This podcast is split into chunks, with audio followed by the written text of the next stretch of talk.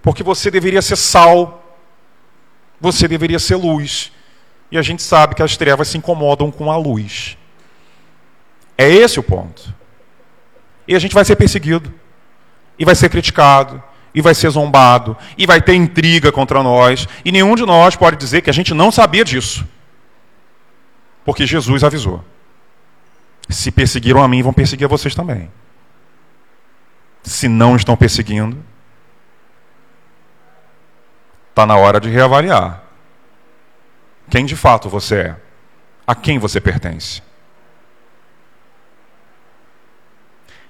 É o autoexame, né? Que é muito esquecido hoje em dia. Eu paro, avalio a minha vida, vejo os frutos que eu ando produzindo e me pergunto: eu sou de fato crente? Realmente o Espírito Santo habita em mim? A minha vida faz diferença? Porque se não fizer, pega. E não adianta eu ser líder, professor de EBD, conhecer a Bíblia, ficar na internet debatendo, já ter lido quatro, cinco, seis compêndios de teologia reformada, não adianta. Continua sendo ímpio. Só vai para o inferno com um pouco mais de informação, mas continua não salvo. Então, é esse o ponto. Eu acho interessante o texto aqui porque a gente consegue retirar várias lições. É, por que eu estou estudando, cara, o Neemias, o negócio aconteceu lá atrás. A gente consegue fazer o link do que está acontecendo aqui com coisas que a gente pode aplicar hoje na nossa vida. Ter o alvo definido, não parar para ouvir o que o inimigo está falando, ter o discernimento para identificar o que de fato o inimigo quer fazer. E graças a Deus, Neemias era um líder que tinha ciência daquilo, que estava conseguindo resistir e não dar ouvido ao diabo. E depois, se Neemias se distraísse e se ele se desviasse, onde é que o povo ia buscar liderança? Quem é que ia estar à frente? E mais, quem é que garante que aquela proposta para que ele fosse até lá para sentar e conversar não era uma emboscada? que eles não estavam pretendendo, no fundo, assassiná-lo. O texto não diz isso. Mas fica aberto, né? Por que, que eles não fariam isso? Se estavam dispostos a fazer qualquer coisa. Então, pelo discernimento dele, ele simplesmente. Aí tem, não vou. Os judeus não tinham coisa alguma em comum com Sambalat e seu povo. Não poderia haver cooperação. Então, esse é o ponto aqui que a gente tem que focar o tempo inteiro. Não há comunhão entre luz e trevas.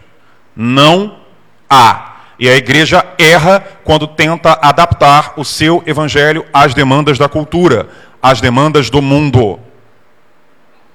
Não é porque hoje tudo é pauta de gênero, LGBTQIA, que eu tenho que, meu Deus, eu tenho que dar um jeito de fazer com que a Bíblia concorde com isso ou de suavizar algumas passagens, ou de reinterpretar para encaixar lá. Eu não posso fazer isso. Porque a mensagem do Evangelho traz escândalo. É, é o centro, é o cerne do Evangelho. É loucura para uns, é escândalo para outros. Se eu começo a adaptar a mensagem bíblica ao que a sociedade exige, cadê o escândalo? Cadê o poder então de transformar do Evangelho? Não tem, porque deixou de ser o evangelho. De tanto que a gente foi pegando coisas do mundo e, e fazendo um Frankenstein que perdeu a sua essência. E desse evangelho, Satanás não tem medo. Por que teria?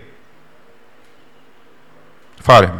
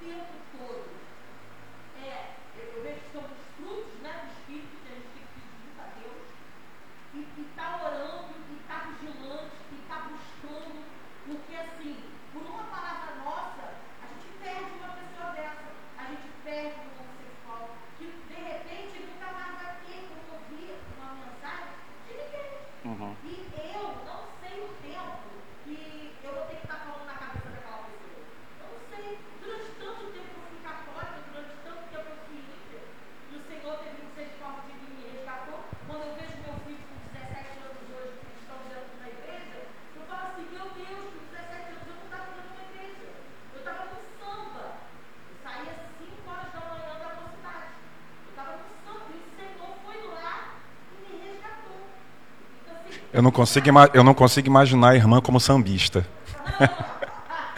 Olhando, não consigo, mas engraçado. Uhum. Sim, sim. Aham. Uhum.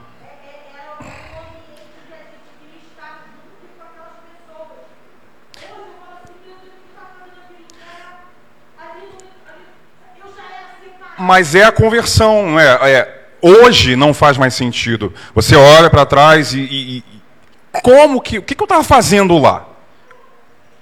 Por que, que isso hoje acontece? Porque o Espírito Santo transformou a irmã. E por que, que eles continuam lá? Porque não foram transformados. Agora, nessa questão da homossexualidade, eu vejo que um erro que a igreja comete é querer que não crentes se, se comportem ou ajam como se fossem crentes. Então eu tenho que pregar o evangelho. O meu alvo, primeiro, não é a questão da homossexualidade. O meu alvo é anunciar o evangelho. Arrependa-se dos seus pecados. Crê em Jesus Cristo. Não, não, não, não, mas e o gay? Não, não, não, não, Volta para cá. Crê em Cristo. Porque se a pessoa crer em Cristo, ela vai entender depois. Ah, é pecado, né? A palavra diz que. Entendeu? A gente fica invertendo a ordem e querendo que uma pessoa que não é crente comece a agir como se crente fosse. Não vai dar certo. Não vai. E assim, de fato, a Bíblia condena. Ponto. Então, o que, que, que, a irmã acha disso? Olha, a Bíblia diz, então, tal, tal. Não, não, não, mas eu, eu não quero saber o que a Bíblia diz, eu quero saber o que, que você acha. Não, mas a minha consciência é cativa da palavra. Se ela diz isso, é. E tem um outro ataque que é mais esperto, que é mais inteligente. Você tem igrejas evangélicas gays. E aí você fica assim, como é que eles fazem? Porque a Bíblia, né, como é que eles não leem isso? Na hora do culto eles pulam, eles rasgam a página? Não rasgam não. Sabe o que, que eles fazem? Eles dão uma outra interpretação para aquele texto. Quando você mostra o texto e cobra, eles vão dizer assim: não, não, não, ó, você tem que ver que assim, é, no contexto que está aqui, é um contexto em que a homossexualidade era praticada mediante idolatria. Ou seja, servia só para aquele momento, aquele contexto. O que a Bíblia condena é a homossexualidade num contexto de idolatria. Para hoje, não vale. Então você pode ser gay à vontade. A pessoa manda um argumento desse para você, e se você de fato não analisou o texto, você fica com aquilo na cabeça. Será? Mas quando você pega a palavra e vai de fato investigar, você percebe que é mentirosa a afirmação de que aquele contexto era de idolatria e que por isso. Não tem isso no contexto. Mas para eu ter essa resposta, eu preciso estudar a palavra.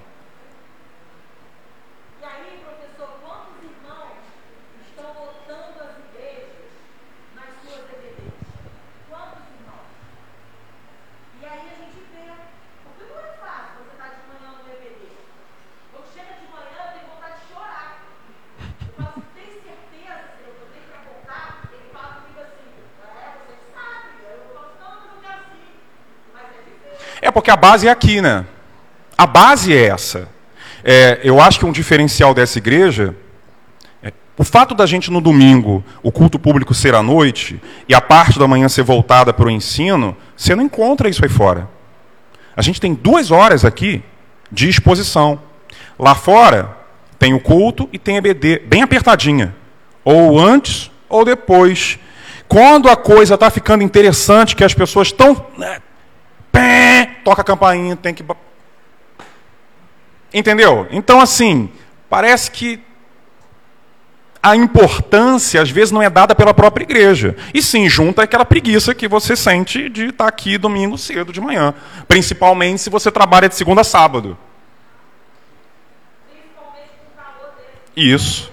Aí a grande diferença que eu senti quando eu vim para cá, eu achei, pô, legal. Vocês têm duas lá para dar um ensino.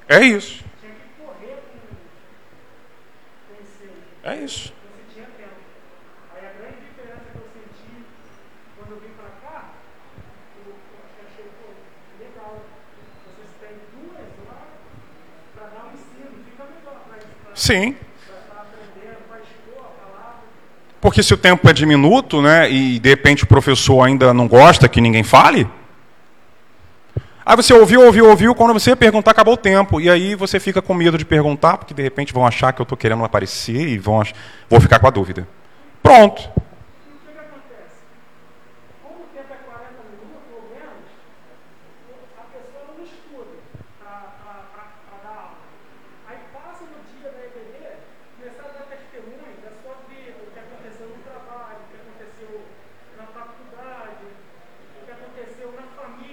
Fala de tudo, menos menos o texto.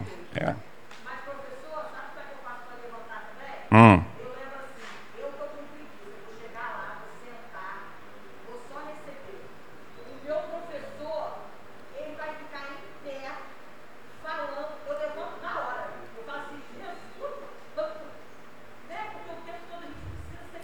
Eu Eu não sei, eu, eu sou mais pragmático, porque com, eu estava comentando com, com a irmã Sônia agora cedo, sobre pontualidade. Eu sempre dou esse exemplo, que as pessoas, não, mas eu tenho dificuldade de acordar, não consigo. Eu sempre falo assim, olha só, a partir do domingo que vem, nove da manhã, quem tiver aqui nove da manhã, cinco mil reais.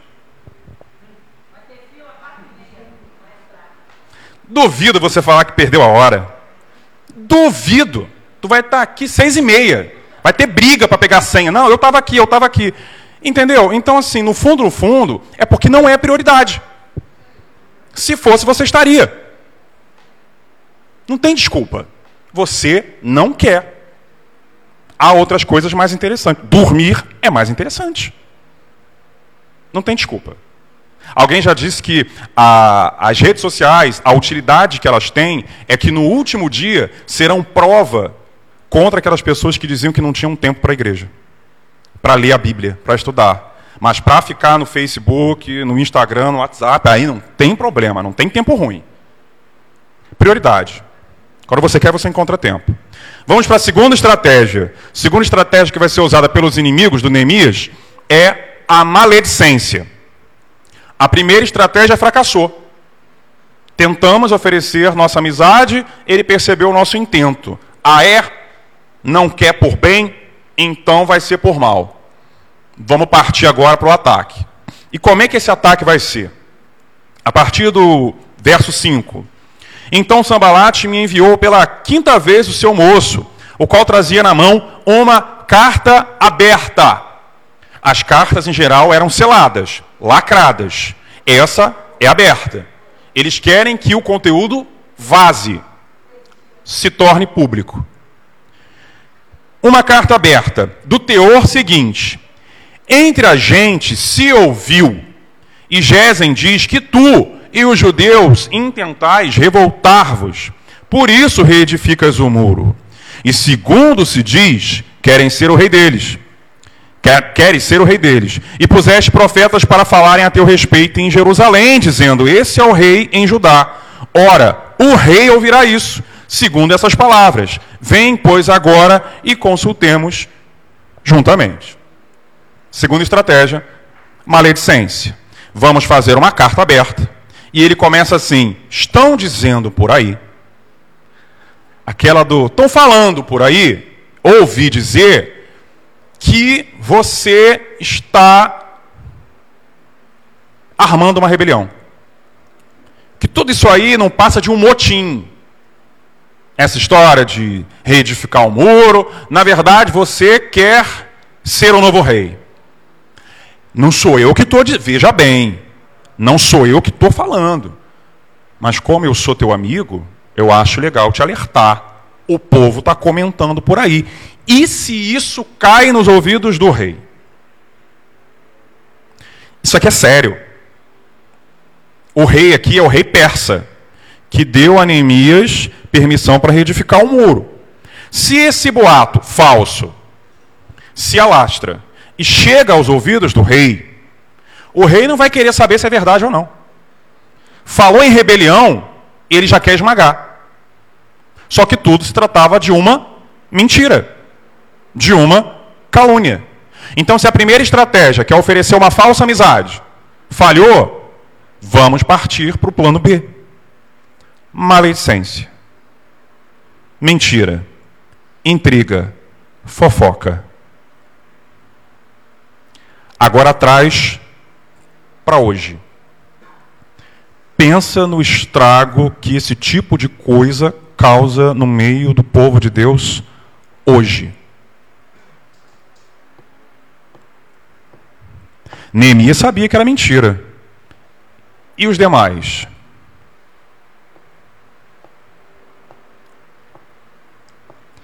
Às vezes, uma mentira provoca um dano que é irreversível.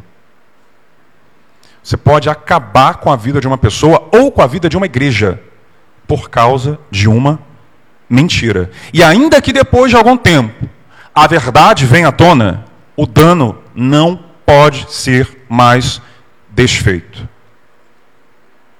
Há um tempo atrás circulava um vídeo na internet, no YouTube, é, de uma igreja, em que a pessoa que estava ministrando contava a seguinte situação. O vídeo já era antigo, o fato narrado por ela era mais antigo ainda.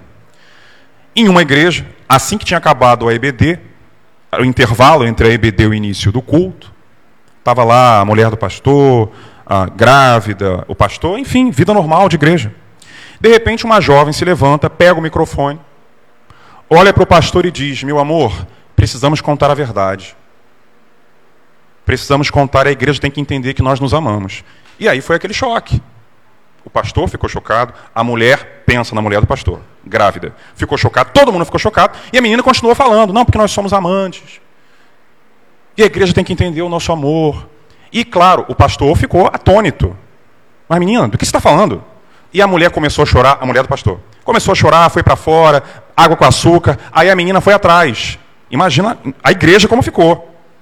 Transtornada com a situação. E o pastor era inocente. A menina seguiu a mulher do pastor e chegou assim e falou para ela: Olha, eu sei que você pode não estar tá acreditando, mas eu vou te dar uma informação que vai provar que eu tenho razão ele tem uma mancha, um sinal de nascença na região íntima. A mulher ficou em choque, porque era verdade. E aí ela pensou: ele me traiu. Não tinha como ela saber disso. Como que ela ia saber? Ele me traiu. Enfim, foi aquele escândalo. O pastor foi afastado, a mulher se separou dele, destruiu tudo. 20 anos se passaram. E aí, aquela igreja tinha um líder, né? Era aquele esquema, não era congregacional como aqui. Então havia uma cadeia de comando. E tinha um pastor presidente. O pastor presidente recebeu uma mensagem urgente de uma mulher que estava morrendo de câncer e ela precisava desesperadamente conversar com ele. Tinha que ser ele, que era o líder da denominação. Ele foi. E chegando lá, a mulher, aquela mulher, 20 anos depois, morrendo, eu, eu queria falar com o senhor porque eu, eu preciso confessar uma coisa muito ruim que eu fiz. E ela contou. Ela era apaixonada por ele, óbvio, não seria correspondida, e decidiu contar aquela mentira. E aí você pode perguntar, tá, peraí, mas como é que ela sabia do detalhe? Do sinal? Explicação. Aquele pastor foi operar apendicite. A menina soube, ela era apaixonada por ele, e resolveu ir até o hospital, onde ela conhecia uma enfermeira. Enquanto ele estava anestesiado, ela conseguiu entrar até a sala de cirurgia e viu o pastor sem roupa. Se valeu daquela informação para destruir a vida da pessoa. E aí aquele pastor, quando ouviu aquilo, ficou desesperado, né? 20 anos depois. E foi atrás do pastor, que foi alvo da calúnia. A mulher não quis saber dele, os filhos. Foi até ele, meu irmão, a gente veio aqui para tentar desfazer o que aconteceu, a gente veio devolver a credencial, sua credencial de pastor. E aí aquele pastor olhou para ele e perguntou assim: Vocês vão devolver os 20 anos da vida, da minha vida que eu perdi? Vão devolver minha esposa? Vão devolver o amor dos meus filhos que eu perdi por causa de uma mentira? Percebeu? Um dano que não pode ser corrigido por causa de uma mentira. Maledicência pura. É o que está acontecendo aqui. Estão dizendo por aí que você está fazendo isso. É melhor você parar a obra. Ó, de novo, pare a obra. É melhor. E vamos conversar, né, para você esclarecer o que está acontecendo, para não ficar nenhuma dúvida. Vai que o rei ouve. De novo, discernimento de Neemias. Aí tem. Primeiro que tudo isso é mentira. É você que está inventando essa história aí. Então eu não tenho que parar a obra para ir até aí e desfazer uma fofoca, uma intriga. Até porque ele sabia que, de novo, se ele para a obra para resolver uma calúnia, ele parou o trabalho, o povo automaticamente também vai né, ter a tendência de esmorecer, e aí os inimigos podem se juntar para ir até lá e atacar e destruir tudo. Então percebe a, a munição pesada que é usada contra o líder o tempo inteiro? O tempo todo. Se a estratégia A fracassou, o inimigo vem com a B. E se a B fracassar, vai vir a C, e a D, e o alfabeto inteiro. E se acabar o nosso, o nosso alfabeto, vai para o alfabeto, sei lá, cirílico, que os russos usam. Aí vai, é que nem variante, né? Do vírus. É a alfa, é a beta, é a ômicron, daqui a pouco tem a ômega, lambda, capa, vem tudo. É uma estratégia atrás da... e vai ser assim enquanto nós formos vivos. Sempre haverá uma estratégia para tentar destruir a tua, ou a vida da igreja como um todo, o ministério, ou a vida do crente individual. Ele sabe qual é a minha fraqueza, ele sabe qual é a sua fraqueza, e ele vai jogar ali. Ah, ele se fortaleceu aqui? Vamos dar a volta aqui para ver onde é que tem uma brecha. Vamos atacar aqui agora. E é assim o tempo inteiro. O tempo todo. Porque é guerra, é batalha. Enquanto a irmã estava lá sambando, que perigo a irmã oferecia para ele? Nenhum. Enquanto eu sou um crente falso, que perigo eu ofereço? Zero. Eu ameaço o inimigo? Não. Por que, que ele vai concentrar munição em mim? Não vai. Ele vai concentrar munição em quem está na liderança, no destaque. Dizem que o Billy Graham, todo mundo conhece o nome? Evangelista tal. Que ele tinha algumas regras no ministério dele, tanto para ele quanto para os pastores. E uma das regras é que ele nunca, jamais, em hipótese nenhuma, podia ficar sozinho num cômodo, num elevador com uma mulher. Nunca. Vai pegar o elevador, o elevador apareceu, só tem uma mulher, você não entra. Para evitar fofoca. Como é que ele vai provar que não aconteceu nada?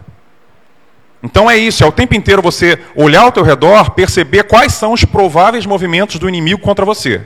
É tipo jogador de xadrez. Você vai jogar o xadrez e já vai antecipando mentalmente qual é passo que o adversário vai dar. Se ele fizer isso, eu vou para cá. Se ele fizer. A gente não tem essa malícia. A gente não tem essa malícia de antecipar os passos do inimigo ou de pensar naquilo que, assim, pô, se eu fizer isso, pode ser que aconteça isso, isso isso. Eu sou professor.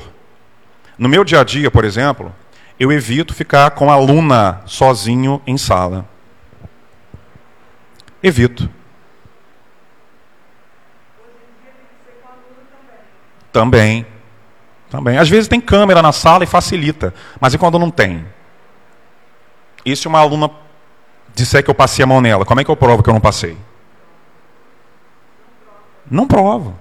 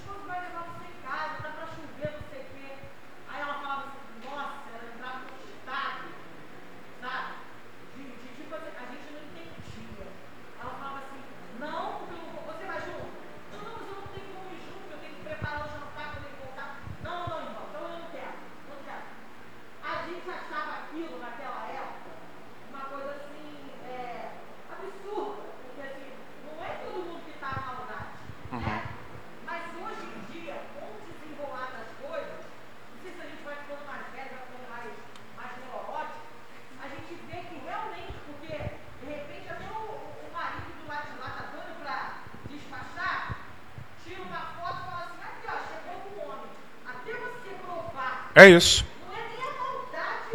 Porque as pessoas já tendem a acreditar na calúnia. Ninguém vai ficar assim, será que fez? Não, não sei, eu conheço fulano.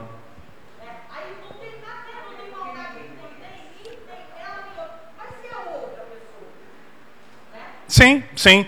E assim, se a gente parar para pensar na própria história da igreja, a gente vai lembrar que os cristãos primitivos eram vítimas de calúnia. Quando o cristianismo começa, né, o cristianismo ainda era visto como uma seita judaica. E quando os romanos começam a tentar entender o que era aquela religião nova, quais eram as mentiras que eram usadas contra os primeiros cristãos? Primeiro, eles eram chamados de ateus. Faz sentido? Para um romano faz. Sociedade pagã, idólatra, você precisa ver a imagem lá do Deus. Aí aparece esse cara aí dizendo que segue um tal de Jesus e que adora um Deus invisível. Como assim Deus invisível? É ateu. Entendeu a lógica? É ateu. Ó, esse pessoal é ateu. Esse pessoal aí pratica canibalismo. Porque eles estavam falando aí que tem que comer a carne e beber o sangue desse tal de Jesus. Canibal. Ah, outra coisa, estão dizendo aí que esse pessoal aí pratica imoralidade sexual. Eles praticam incesto. É irmã com irmão. Aí tem um tal de ósculo santo, que é um beijo. E tem até uma festa de a festa que eles chamam de ágape, que é a festa do amor. Imagina o que que não rola lá. Ou seja, mentiras que eram propagadas entre o povo para colocar a população contra os cristãos. Você sabe que é mentira, mas o povo não sabe. E aí? A gente esquece que nós somos o corpo estranho no planeta. Nós estamos no mundo, mas não somos do mundo. Não há paz entre nós e eles. Não há. Porque o ímpio, embora diga que não, no fundo, ele odeia Deus. Ele foge o tempo inteiro. E aí, quando olha para você e vê uma pessoa transformada, dá raiva, dá ódio, porque não precisa nem você falar nada. Ele olha para você e fica com raiva. Porque quando ele olha para você, ele lembra. A tua vida afronta ele.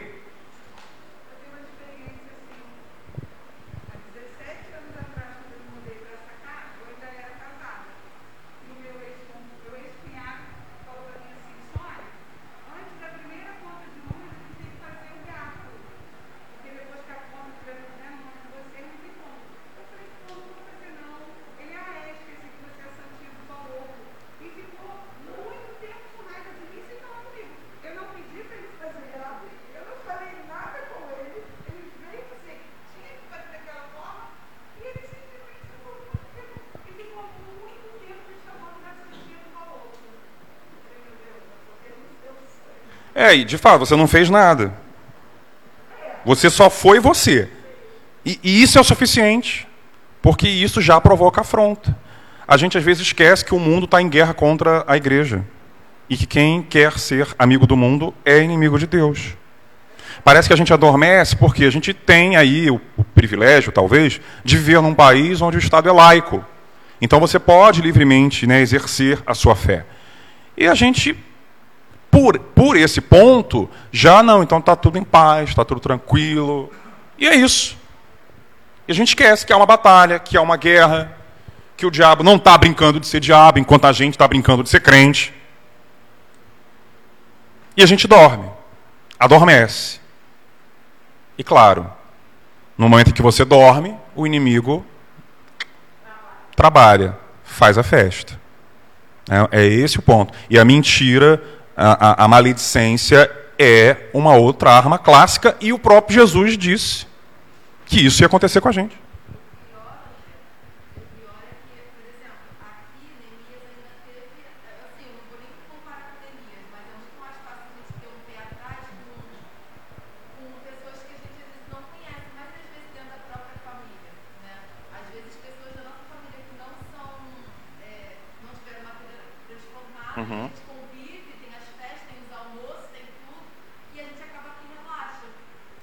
elas.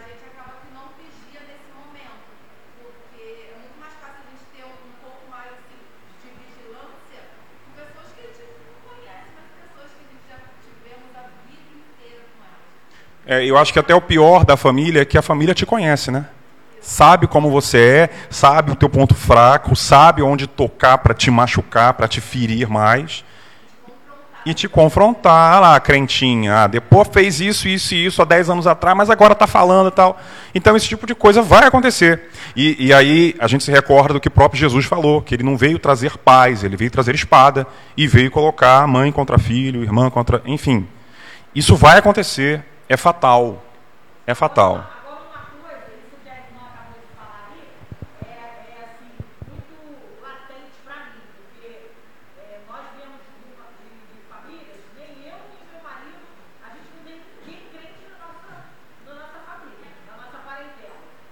Mm-hmm.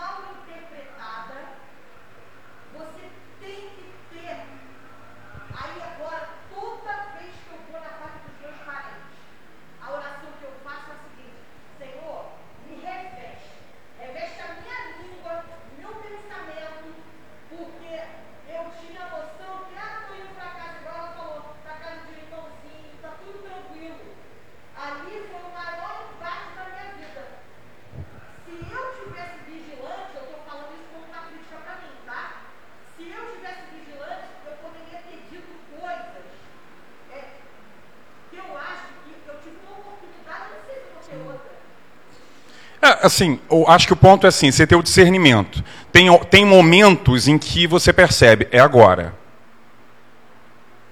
Tipo, Deus está abrindo isso daqui. Tem momentos em que é prudente você ficar calada.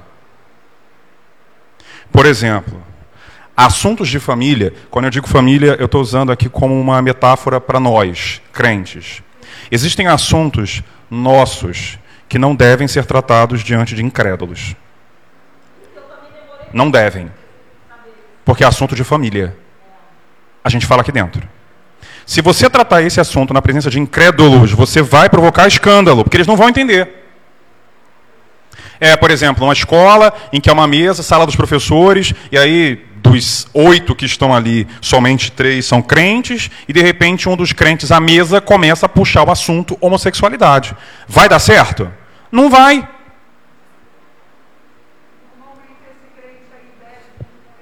Não vai. É, é complicado isso.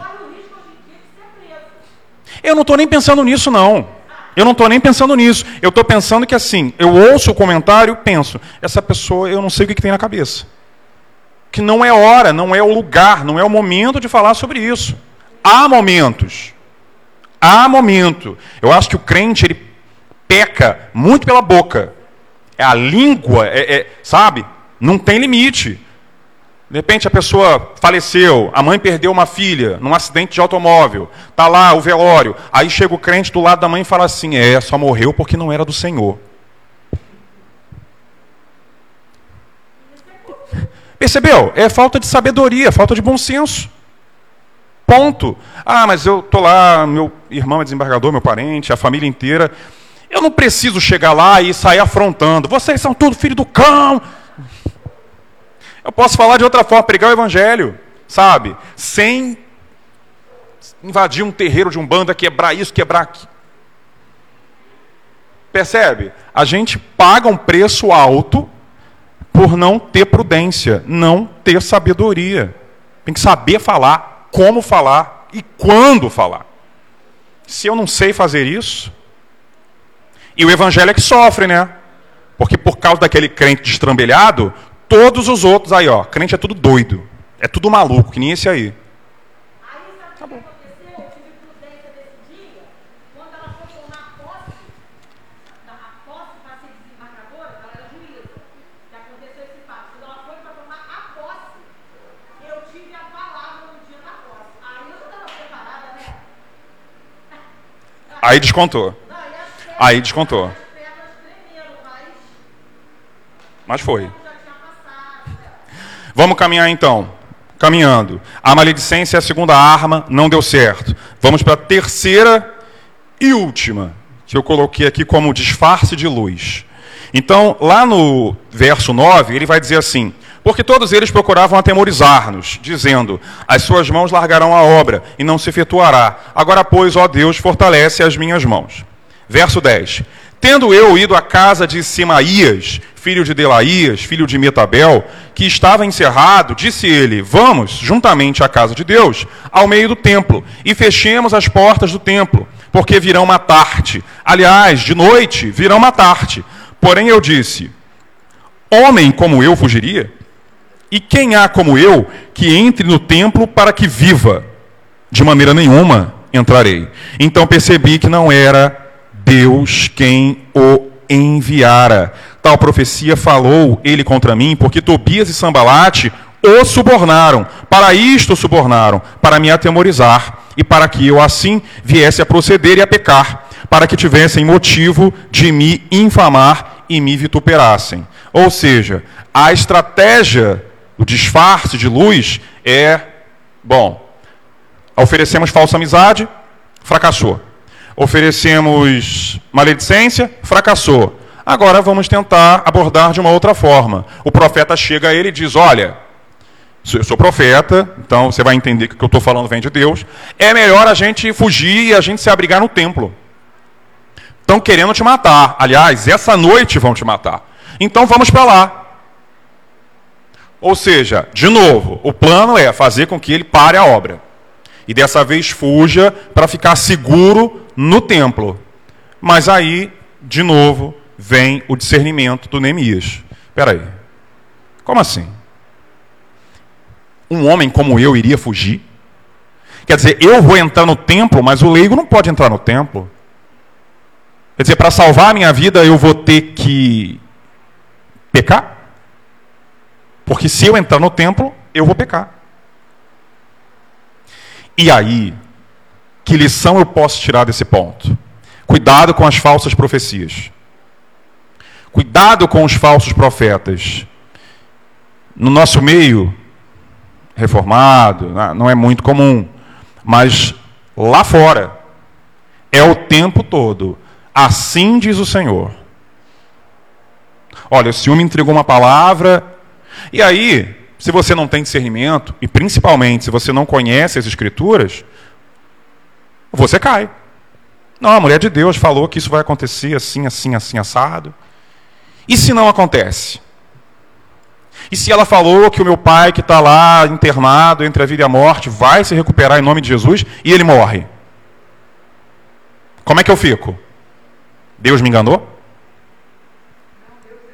Deus errou? Ou pior, que ainda vem o lado mais cruel. Você vai cobrar a pessoa que deu a profecia? E aí ela vai dizer: não, não, mas não aconteceu porque você não teve fé. Ainda inverte. E a culpa é tua. Então você tem profetas, como esse Semaías, que vão tentar dizer: olha, é, Deus me enviou para te falar isso. Mas na hora Neemias percebeu: isso não é de Deus. Que Deus não se contradiz. Ele não ia mandar eu fazer uma coisa que é contra a lei dele. Eu não posso entrar no templo. E muitos dos problemas que nós temos hoje, no meio evangélico, é por falta de conhecimento.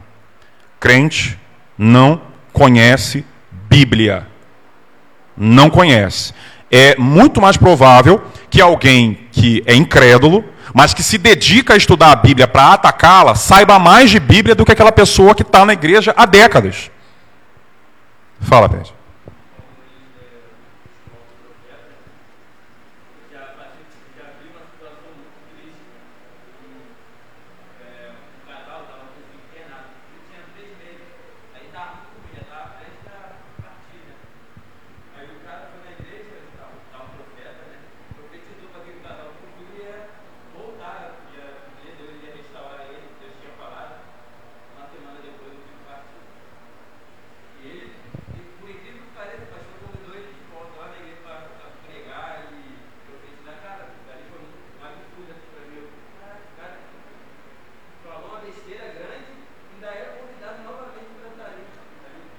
Que às vezes parece que tem cegueira envolvida, né? Eu já presenciei uma situação assim também, que a pessoa garantiu que a outra ia sobreviver, a pessoa morreu. E aí? O erro está onde? Aí entra nessa coisa do eu determino, eu declaro, eu mando, eu ordeno. E aí já era. Mas boa parte dos problemas seriam evitados se a gente. Como é que é? Deus falou? Deus falou. Não é, mas na palavra está dizendo outra coisa. Quem que está errado? A gente não faz isso. Para muitas coisas que a gente ouve, e digo até de mensagens de pastores conhecidos, o cara fala uma coisa, está estranho, né? Que o texto bíblico está falando outra coisa. Ninguém faz isso. Às vezes você ouve atrocidades do púlpito, e você olha para o lado para ver se alguém mais percebeu, e ninguém percebeu. Entendeu? Então, assim, é triste, é solitário esse negócio de você estudar a Bíblia, de você ler a Bíblia. Porque você vai, caramba. Tipo, quem mais está fazendo isso? Fala.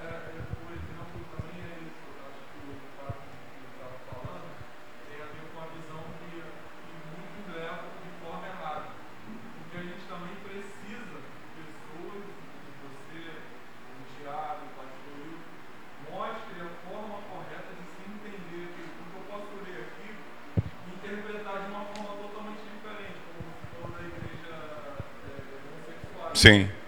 Eu estava fazendo isso de forma errada, que ninguém realmente me que errado.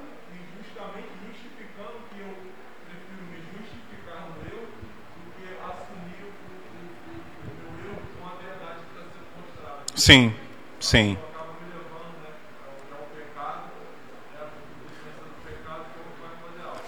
É, eu acho que o grande problema é que a gente é preguiçoso. A gente é preguiçoso. E assim, é muito mais cômodo você esperar o pastor entregar aquilo para você. Ele estudou, mastigou tudo direitinho, e, e aí você se acomoda.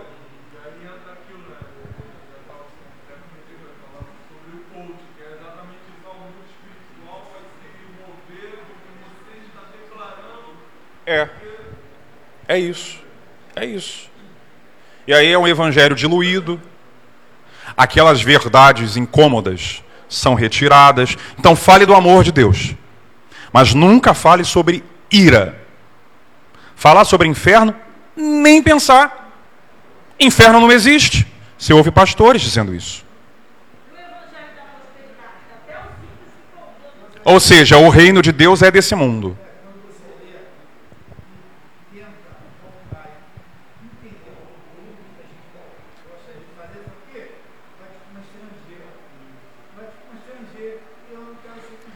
Porque a gente também vive numa cultura em que doutrina divide. Então você não pode tocar nesse assunto. Sabe? Assim, abrace aquele seu irmão de uma outra denominação. Por mais que ele pregue umas coisas meio doidas, se concentra só naquilo que há em comum. Percebeu?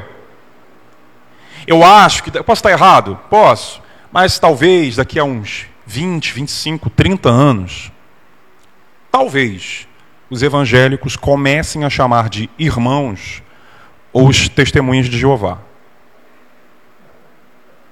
Os mormons. Não, mas eles falam de Deus. Falam, mas é o Deus da Bíblia?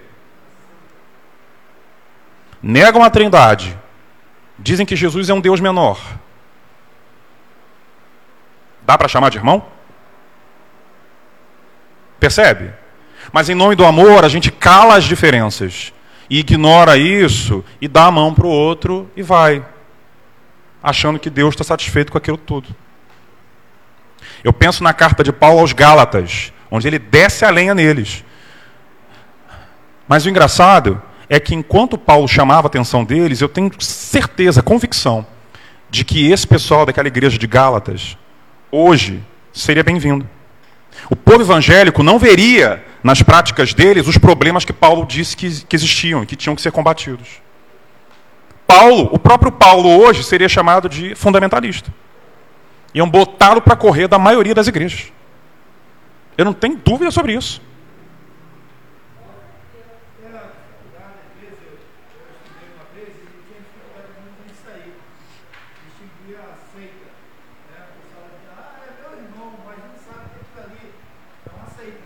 Sim. Sim. Mas aí você tem que estudar. Você tem que estudar primeiro a Bíblia, para você saber identificar o problema, tá? O problema. Então assim, pensa, Igreja Adventista do sétimo dia. A maioria dos crentes acha que a única diferença é a guarda do sábado. Não é. Não é. Eles têm lá a doutrina do juízo investigativo. Jesus voltou à Terra em 1844 entrou no santuário celestial e está fazendo a expiação dos pecados até hoje. Acha isso na Bíblia. Percebeu? Ellen White é uma profetisa. O que ela fala também é inspirado pelo Espírito Santo. Embora eles neguem, isso é praticamente colocar a autoridade dela no mesmo nível que a autoridade bíblica. Percebeu?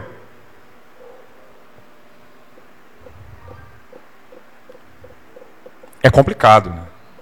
É bem complicado. E aí, em nome do amor, você fecha os olhos para isso tudo né, e dá as mãos e vamos cantar juntos, Imagine, do John Lennon, e, e é isso, está tudo certo, Deus vai abençoar de qualquer jeito. É esse que é o problema. E aí, irmãos, no final, a gente caminhar para o final, já lemos o texto, é, a quarta arma é a intriga. Porque depois de tudo que esse pessoal fez, Tobias, Sambalat, Gesem, vem a informação de que os nobres de Judá trocavam cartas com Tobias. Cartas, um falando bem do outro. Por quê? Porque eles estavam aparentados por casamento. Ou seja, houve uma desobediência, o povo de Deus acabou se unindo via matrimônio com incrédulos, e agora você tem uma aliança com o ímpio. Então, próprio, os nobres de Judá eles fazem parte do povo de Israel, estavam aliados com aquele que queria acabar com a obra de Deus. Faz sentido isso? Porque no fundo aquele pessoal estava indo contra eles mesmos. Estavam colocando em risco a obra do Deus deles.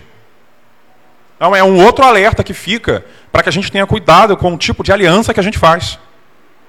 Não há aliança entre luz e trevas. Não há.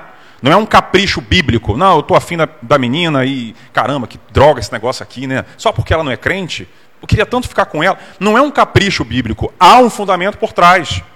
Você vai comprometer a tua fé. Porque para ficar em paz com alguém que pertence às trevas, você vai ter que tentar abafar um pouco a tua luz. Você não vai tocar em certos assuntos. Você vai ouvir as maiores barbaridades e vai ficar calado. Quando você deveria falar e se posicionar. Mas não vai fazer isso. Por quê? Porque não pensou antes. Então é o erro que esse povo comete. Mas no final, o que, que a Bíblia diz? Que todas as estratégias que eles usaram falharam, a ponto deles ficarem envergonhados, de cabeça baixa, porque eles perceberam que era a mão de Deus que estava por trás de tudo aquilo. Então a gente até se acostumou com o texto, né, que vem ao longo de Êxodo e Neemias, quando ele diz: "A boa mão do Senhor estava comigo". Então agora os inimigos perceberam. Era uma coisa tão nítida, tão óbvia, que eles não tinham como não ver que aquela obra só estava indo avante porque Deus estava com eles. Porque não é possível que a gente tenha tentado de tudo intriga, mentira, falsa aliança e esse muro não caia e essa obra não pare. Tem, tem horas em que a mão de Deus ela é tão, ela é tão poderosa e, e é tão nítida que até o inimigo percebe. Então aí tem alguma coisa que eu não estou conseguindo. Deve ser Deus. Aí é. Aí é. Sim. É sempre, né? É sempre. Mas tem horas em que assim, a pessoa que fez de tudo para armar contra você desiste. Desiste e diz: não dá. Ali não tem como. Não tem. Não tem, então. E é o que vai acontecer. Então, graças a Deus, a obra terminou. Eles terminam a obra em 52 dias. Apesar de tudo aquilo que foi organizado contra eles, eles conseguiram. Então, havia a parte da responsabilidade humana, eles indo lá, colocando a mão na massa, uma dividindo em turnos de trabalho, uma parte trabalhava, a outra pegava em armas para evitar um ataque. E, paralelo a isso, Deus na sua soberania. E aí chegamos ao fim do capítulo 6. Perguntas? Alguém se perdeu no meio do caminho? Eu falei muito rápido. Todo mundo conseguiu captar? Bom, então chegamos ao fim. Encerramento? Ok. É... Oi. Fala, Pet. Cássia. Cassiane.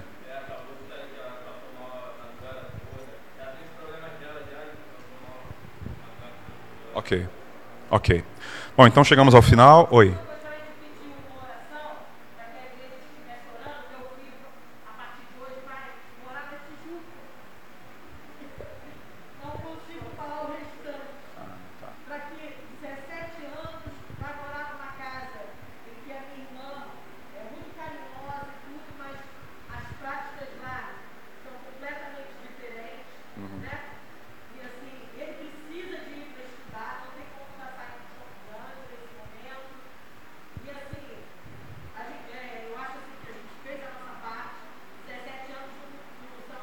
Qual o nome dele? Ah, tá. É o coração de mãe que está apertado, né? Tá. Tá bom. Ah, tá. Tá bom. então vamos orar. Senhor Deus, é, muito obrigado pelo tempo que nós tivemos aqui.